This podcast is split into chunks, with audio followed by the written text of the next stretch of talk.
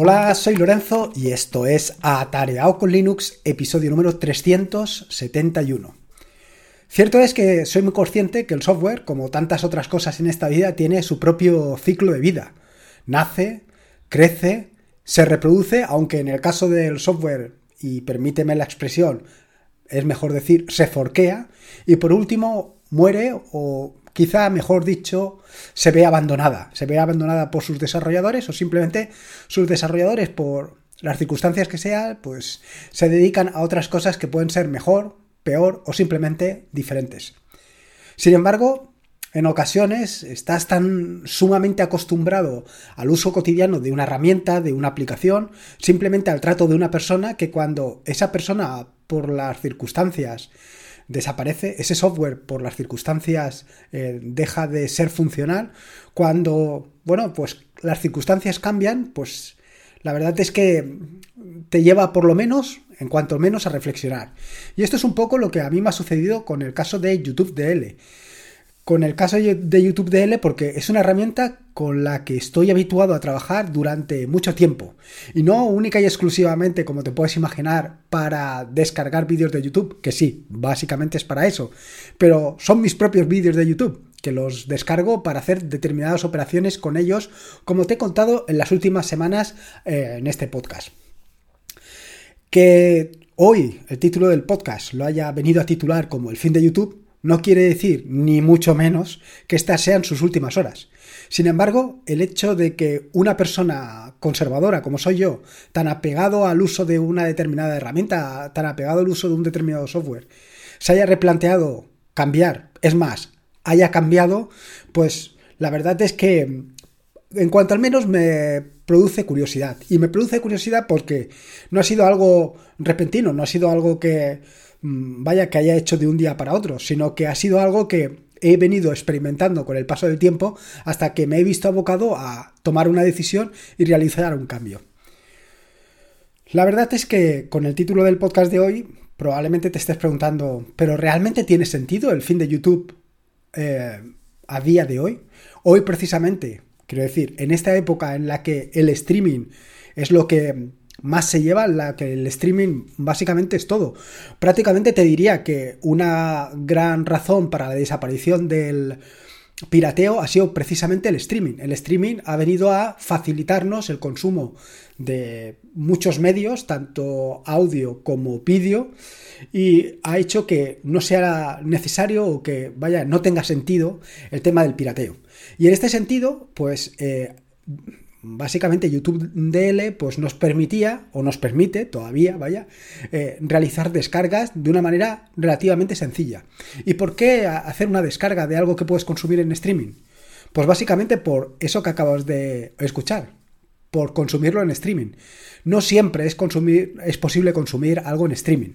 De hecho, eh, básicamente el desarrollador inicial de YouTube DL, Ricardo García, en una entrevista que le hizo Alex Barredo en, su podcast Kernel, dijo que explicó claramente cuál era el objetivo por el que había desarrollado esa aplicación. Y el objetivo no era ni más ni menos que en 2006 vivía en un pueblecito cerca de Avilés, creo recordar que comenta, y en ese pueblecito pues la verdad es que en esa época eh, o en esos años, pues la llegada de Internet o eh, el ancho de banda que tenías, por llamarlo de alguna manera, era bastante ridículo.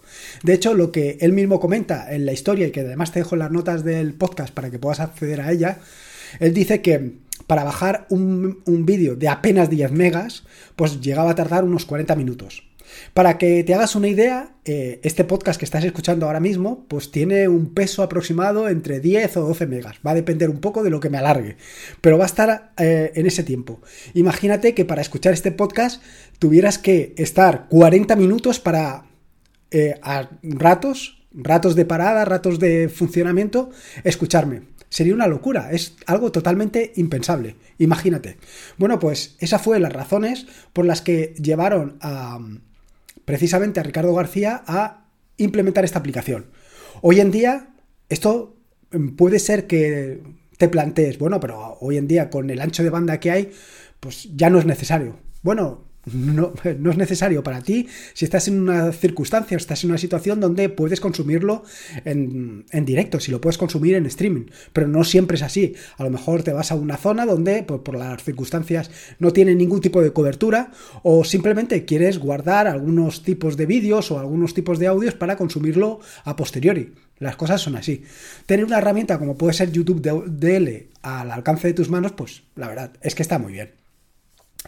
Y ahora te estarás preguntando, bueno, ¿y este hombre por qué me está hablando ahora del fin de YouTube? De YouTube DL, eh, de YouTube Downloader. ¿Por qué te estoy hablando de esto? Bueno, pues si recuerdas, en el episodio 269 del podcast te hablé sobre cómo estaba haciendo un proceso de importar y exportar vídeos eh, desde YouTube a Fediverse TV.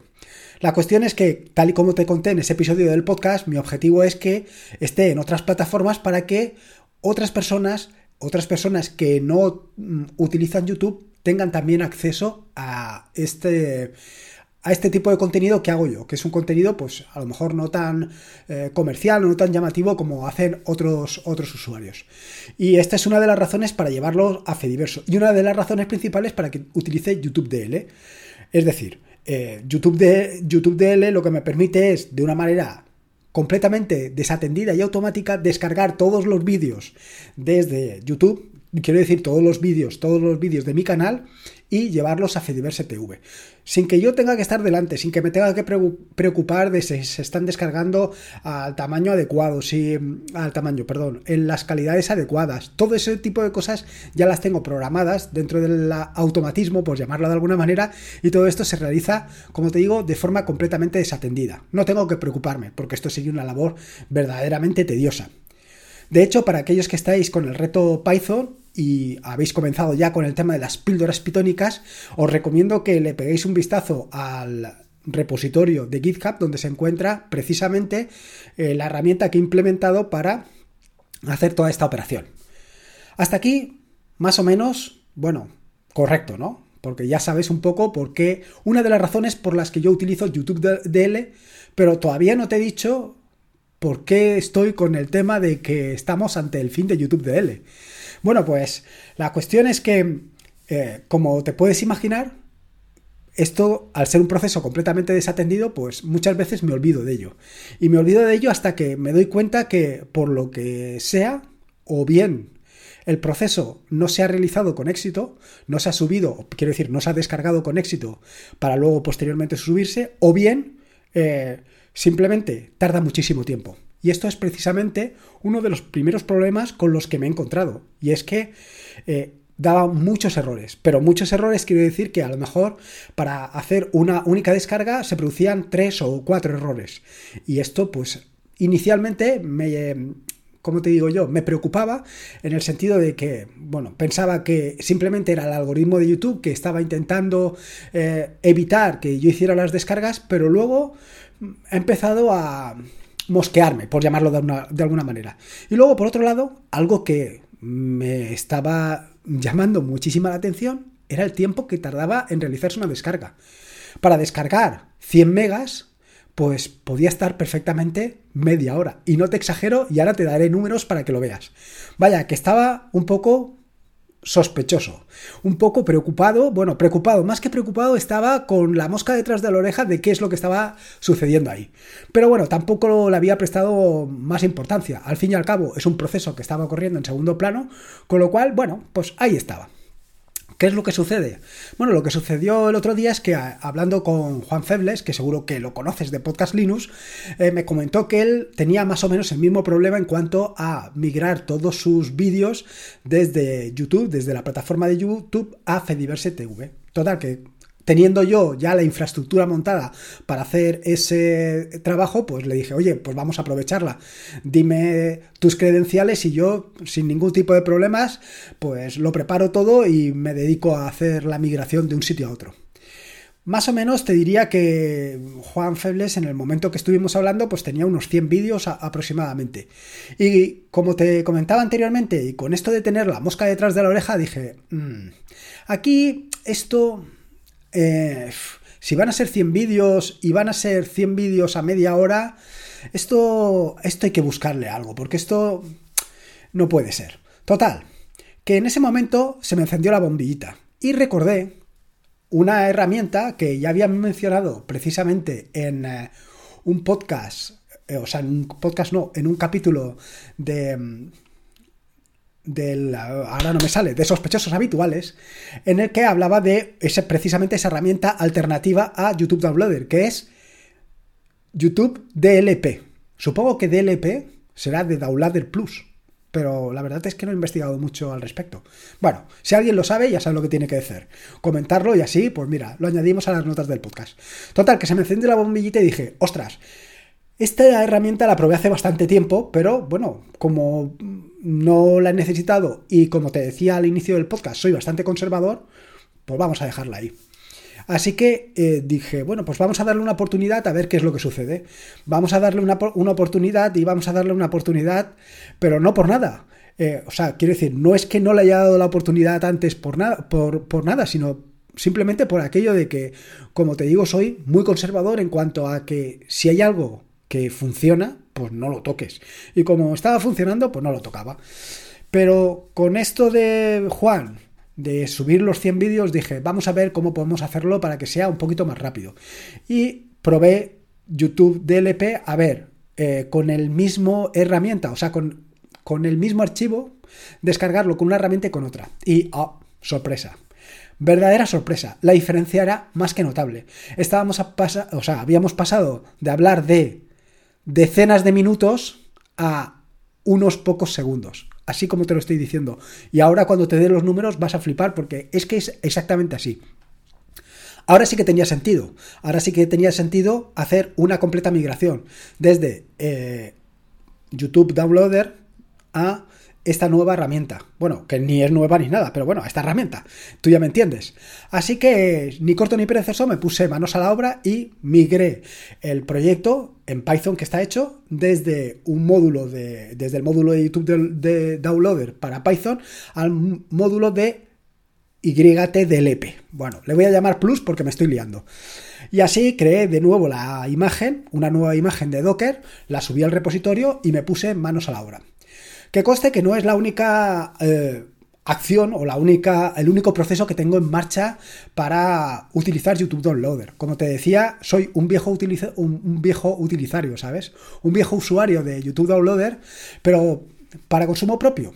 Si te has dado cuenta con esto de los vídeos que hago continuamente, pues eh, todas las tardes o casi todas las tardes te vas a encontrar un vídeo de unos 30 segundos, bueno, de unos 30 segundos no, de exactamente 30 segundos, en los que pues te cuento o bien alguna herramienta o bien te cuento eh, algo de las píldoras pitónicas o bien te cuento algo del reto, siempre te estoy contando algo y eso todos los días y lo publico tanto en el canal de Telegram como en el grupo de Telegram como por supuesto también en Twitter y en Mastodon. Todo esto evidentemente no lo hago yo. Todo esto lo hace eh, una herramienta, que, un proceso que he implementado en el que todos los días descarga el vídeo, lo recorta 30 segundos y lo sube. Creo que esto ya te lo conté. Pero bueno, para que veas que hay más herramientas. Si te fijas y si echas un vistazo a eh, las horas de las publicaciones, la cuestión es que te das cuenta que no se publica a las 7 de la tarde, sino que se publica pues a las 7 y media más o menos. ¿Por qué a esa hora? A mí esto al principio me resultaba gracioso porque decía, bueno, este es eh, el toque de, ¿cómo te diría yo? De aleatoriedad, el, toque gracioso de que hay un humano detrás eh, enviando el vídeo. Pero lo cierto es que no. El problema es que tarda esos 20 o 30 minutos en descargar el vídeo y luego, pues, el proceso de recortarlo es prácticamente eh, segundos. Así que, bueno, pues nada manos a la obra, manos a la obra y lo primero ha sido eh, modificar el proceso para hacer la migración de los vídeos de Juan de YouTube a Fediverse y luego pues eh, el siguiente paso va a ser el otro proceso, el otro proceso que tengo y algún que otro proceso que tengo por ahí oculto que todavía no he sacado a la luz. Pero bueno, esos son pequeños detalles. Para que te hagas una idea, eh, un vídeo de aproximadamente unos 10 minutos, que es la prueba con el que lo he hecho. En concreto, una píldora pitónica que publiqué que es eh, desarrollo de Python con NeoBeam y que te dejo en las notas del podcast. El resultado es brutal. Eh, si lo descargas con YouTube Downloader, tarda exactamente 26 minutos. Mientras que si lo descargas con la versión Plus, por decirlo así, tarda 13 segundos. Es que no te he engañado en absoluto. Quiero decir, pasas de decenas de minutos a unos pocos segundos, a una decena de segundos en cuanto al tema. Llegados a este punto, probablemente ahora sí que te estés preguntando, bueno, ¿realmente está muerto YouTube Downloader? ¿Ha llegado su fin? La verdad es que yo, eh, para analizar cualquier aspecto de cualquier cosa, siempre me gusta analizarla desde el punto de vista de los números, porque los números no engañan. Luego, las conclusiones que sacas con los números, eso ya es otra cosa, pero en principio los números no engañan. Así que, ¿qué es lo que he hecho? Pues simplemente he ido a los repositorios de GitHub donde se encuentran alojados los dos proyectos, tanto YouTube Downloader como su versión Plus, y he estado analizando distintos números. Así, por ejemplo, el número total de commits, que es verdaderamente llamativo, en el caso de YouTube Downloader es de unos 18.000, mientras que en su versión Plus son 20.000. En el caso del último commit, eh, para YouTube Downloader se produjo hace dos días, en el momento de preparar este podcast, y en el de la versión Plus, una hora. La última versión en uno es de finales del 2021, mientras que en el otro es de hace aproximadamente 20 días. Eh, los pull requests activos actualmente en uno es de 4 y en el otro de 20. Las issues activas en uno de 25 y el otro 95.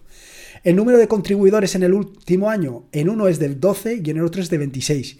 Y el número de commits que se han realizado desde enero a marzo en YouTube Downloader es de 39, mientras que en su versión Plus es de 396. Y estos son números fríos y que te hacen una idea de que algo está pasando realmente con YouTube Downloader. Pero si además eh, estudias detenidamente los gráficos que puedes ver en los repositorios de GitHub de uno y de otro, sobre todo en el de YouTube Downloader, que es donde se produce realmente el problema, donde, vaya, el motivo de este episodio del podcast, verás que es muy curioso que conforme van pasando los meses, sobre todo en estos últimos meses, cada vez la actividad en ese proyecto es menor. Probablemente, pues los desarrolladores, aquellos que mantienen el proyecto, pues hayan visto que no tiene sentido o que no sé, que el motivo inicial por el que fue creado, pues ya no, ya no es tal.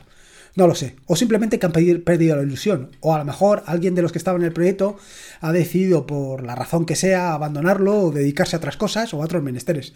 Al final, bueno, el tiempo pasa y es un proyecto realmente largo. O sea, que tampoco tiene gran problema. Simplemente, bueno, pues hay que buscarle una alternativa o una solución. Realmente, ¿cómo te afecta a ti cambiar de YouTube Downloader a su versión Plus? Pues la verdad es que te va a afectar en realmente poco. Simplemente en que uno, para descargar un archivo, para descargar un vídeo, tienes que escribir YouTube DL y en el otro tienes que escribir YT DLP. Vas a tener que escribir un poco menos. Pero al fin y a la postre, simplemente le puedes hacer un alias a uno y al otro y funcionan exactamente igual. Bueno, funcionan exactamente igual, no. Tienen eh, los mismos argumentos, las mismas instrucciones, el mismo tipo de funcionamiento, pero lo que sí que está claro es que uno, en la versión Plus, es sensiblemente más rápida que el otro. Y no estamos para tirar el tiempo, la verdad. Para que te hagas un poco una idea, yo en las notas del podcast he dejado unos, unos simples eh, enlaces, bueno, mejor dicho, unas simples instrucciones para que veas que son exactamente lo mismo. Por ejemplo, para listar formatos y resoluciones, para descargar la mejor calidad de audio y de vídeo, para descargar solo el audio en formato MP3 y con la mejor calidad posible. Bueno, son distintas opciones y que básicamente son exactamente las mismas en uno que en el otro. Yo actualmente, como te digo, pues estoy migrando del uno al otro, pues básicamente porque es una cuestión de rapidez y practicidad, si vale la expresión, que creo que no vale, pero bueno. Em, así que ha llegado el momento de cambiar. ¿Y esto quiere decir que muere YouTube Downloader para mí? Bueno, no. Simplemente lo que quiere decir es que he cambiado de herramienta y poco más. ¿Y qué es lo que pienso? ¿Cuál es mi opinión acerca de la posible muerte de YouTube Downloader? Por llamarlo de alguna manera. Pues yo no lo sé. Simplemente te lo digo tal y como lo siento. La verdad es que no tengo muy claro que ese sea el final de YouTube Downloader. Simplemente, si ahora llega otro desarrollador con ganas y con empuje, es posible que lo ponga de nuevo a la cabeza. O no, simplemente es así. La verdad es que dentro del otro proyecto, dentro de la versión Plus, hay mucha actividad y a lo mejor es el momento de cambiar. Simplemente, así de claro. En fin, esto es lo que te quería contar acerca de mi experiencia con la versión, con la alternativa a YouTube Downloader, con su versión Plus. Espero que te haya gustado este nuevo episodio del podcast y si puedes, recuerda una valoración ya sea en iVoox o en Apple Podcast. Recordarte que este es un podcast de la red de podcast de sospechosos habituales, donde puedes disfrutar de maravillosos y fantásticos podcasts. Puedes suscribirte a la red de podcast de sospechosos habituales en feedpress.me barra sospechosos habituales. Y por último, y como te digo siempre, recordarte que la vida son dos días y uno ya ha pasado. Así que disfruta como si no hubiera mañana, y si puede ser con Linux. Y en este caso con YouTube Downloader y su versión Plus, mejor que mejor. Un saludo y nos escuchamos el próximo jueves. Hasta luego.